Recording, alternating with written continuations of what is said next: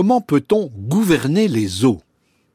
Les lois adoptées à l'époque napoléonienne ont favorisé l'émergence d'une politique libérale s'efforçant de protéger les droits des propriétaires, mais elles ont provoqué aussi une prise en charge toujours plus étroite de l'intérêt public par l'administration. Ces tendances contradictoires ont entraîné la diversification des régimes juridiques des eaux, segmentés selon les catégories eau courante, stagnante, souterraine, etc., et selon les usages agricoles, industriels ou domestiques. Ce qui a eu pour effet de multiplier les situations de conflit opposant ceux qui plaidaient pour de nouveaux usages des eaux et ceux qui revendiquaient le maintien des droits anciens. Sur le long terme, la volonté de trouver des compromis entre les divers acteurs concernés et la nécessité de s'adapter aux évolutions climatiques explique que la gestion des eaux soit devenue de plus en plus complexe. Pour illustrer ce processus, j'ai choisi l'exemple de la vallée de la Durance, car c'est l'une des régions qui a été le plus fortement affectée par les changements climatiques. Avant la Révolution française, ce sont les besoins locaux, l'énergie hydraulique des moulins, l'irrigation et l'alimentation en eau potable des cités qui commandaient les usages de l'eau.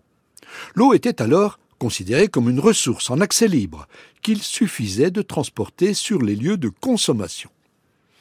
Au XIXe siècle, le développement de l'économie libérale se traduisit localement par la naissance de plusieurs sociétés de riverains, réunissant des propriétaires désireux de mettre en culture la zone fluviale. Mais la multiplication des conflits d'intérêts et l'incapacité des particuliers à endiguer les crues de la Durance incitèrent les pouvoirs publics à intervenir de plus en plus directement dans la gestion des eaux. En 1856, c'est dans cette région que fut créé le premier service de surveillance d'une rivière suite aux crues exceptionnelles que connut la France cette année-là. Ce fut le point de départ de l'aménagement hydraulique de la Durance qui aboutit à l'adoption d'une première grande loi sur le sujet le 11 juillet 1907. En 1955, l'aménagement hydroélectrique Durance-Verdon fut confié à EDF autour de trois grandes missions la production d'électricité, l'alimentation en eau pour les cultures et les villes, la régulation des crues, parfois dévastatrices, de la Durance et du Verdon.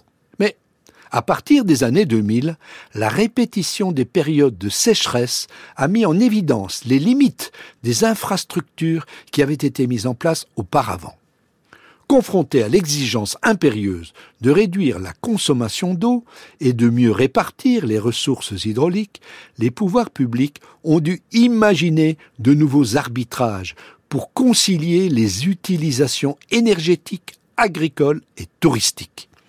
La notion de gouvernement des eaux a émergé à ce moment-là pour tenter de convaincre les citoyens que, désormais, les décisions n'étaient plus imposées d'en haut par le pouvoir central, mais qu'elles résultaient d'un processus de négociation associant tous les acteurs directement concernés. C'est cette stratégie participative que s'efforce de mettre en œuvre aujourd'hui le syndicat mixte d'aménagement de la vallée de la Durance.